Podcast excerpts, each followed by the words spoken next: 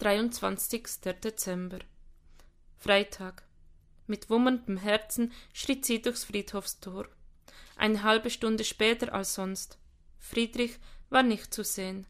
Sie atmete tief ein. Eine kleine Verzögerung. Letzte Woche hatte sie ihre Tochter Damaris geschickt. Zum ersten Mal in all den Jahren war sie nicht selbst gegangen. Aber sie hatte sich nicht in der Lage gefühlt, ihm zu begegnen. Nicht, solange sie keine Antwort auf seine Frage hatte.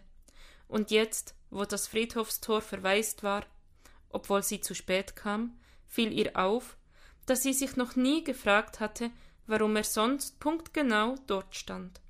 Ich war so blind, dachte sie, bin jahrelang an meinem Glück vorbeigegangen und habe es nicht ergriffen, und noch immer gehe ich daran vorbei.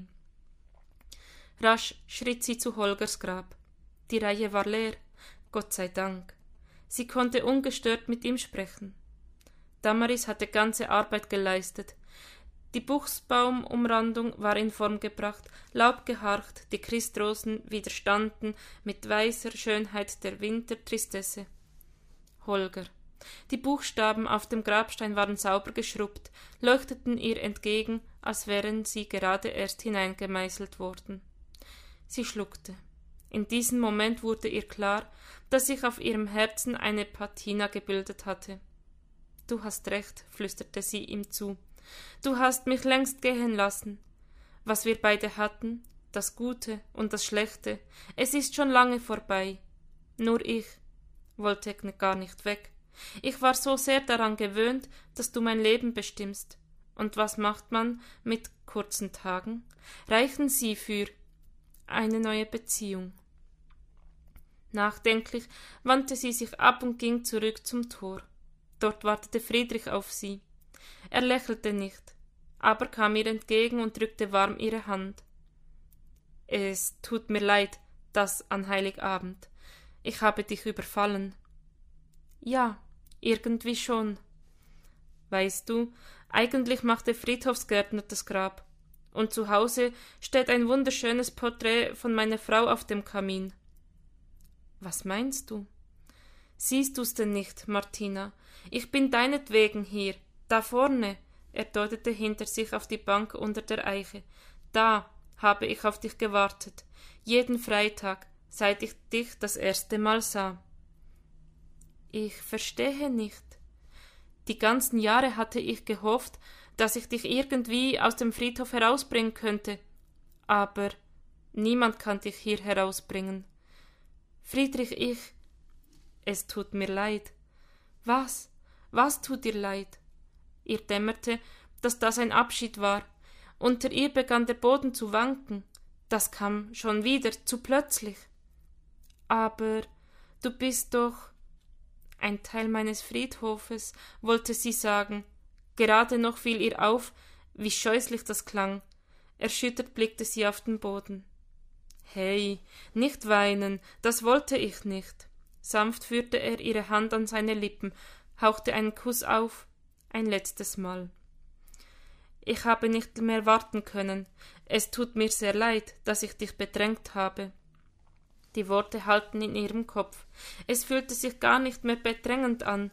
Im Gegenteil, sie wünschte sich plötzlich, er würde ihre Hand nicht loslassen, und im selben Moment glitten ihre Hände aus seinem Griff. Ich weiß nicht, was ich sagen soll. Bitte verzeih mir. Ich kann mir meine Freitage nicht ohne dich vorstellen. Und das ist der Punkt. Ich bin kein Mann, nur für einen Freitag, sagte er lächelnd. Sie atmete aus. Nein, das bist du wirklich nicht, und du hast recht. Es wird Zeit für mich, den Friedhof zu verlassen. Ich weiß nur noch nicht wie. Da du meine Hand nicht willst, aus seinen Worten sprach Schmerz. Ich habe dich verletzt. Man wird immer verletzt, wenn man liebt, als hätten Gott und der Teufel einen Pakt geschlossen, ein bisschen Hiob für jeden, sozusagen. Wenn man liebt. Ja. Aus dem Augenwinkel sah sie seine Hand, die wieder nach ihr greifen wollte, aber sie zuckte zurück und baumelte an seinem Körper wie ein Pendel, das zum Stillstand kommt. Jetzt war ihr Moment, ihre Hand auszustrecken. Ihr Herz brannte mit dem Wunsch, ihn nicht zu verlieren, ihren Freitag nicht zu verlieren. Du bist mir ein guter Freund, Friedrich. Ohne dich wären die meisten Tage hier düster gewesen. Du hast mich aufgefangen. Ich hätte es nicht so selbstverständlich nehmen sollen. Oh nein, nein, er hob beschwichtigend die Hände. Ich war hier, weil ich hier sein wollte, und nun gehe ich, weil ich zu lange den Friedhof nicht verlassen habe? Weil du längst draußen bist, ohne mich. Ich verstehe nicht. Oh doch, das tust du. Nein, ich. Er tippte mit seinem Finger unter ihr Kinn und hob es sanft, bis sie sich in die Augen schauten. Ich habe deinen Blick gesehen, als wir in der Kirche über den Obdachlosen gesprochen haben, und ich hätte mein Vermögen gegeben, wenn du nur ein einziges Mal mich so angesehen hättest. Aber lebe wohl, ich bin sicher, wir sehen uns hier. Irgendwann. Lebe wohl. Seine Worte waren über sie gerollt wie ein erneuter pyroklastischer Sturm. Erstarrt stand sie da und schaute ihm nach, wie er mit wallendem Mantel durchs Friedhofstor verschwand. Ihr fröstelte. Sie schnürte ihren Mantel enger um sich. Auch für sie war es Zeit, zu gehen. Das spürte sie in diesem Moment, als wäre sie gerade erst erwacht. Verdammt, es war Zeit. Mit dem ersten Schritt sprengte sie ein Stück der Asche ab.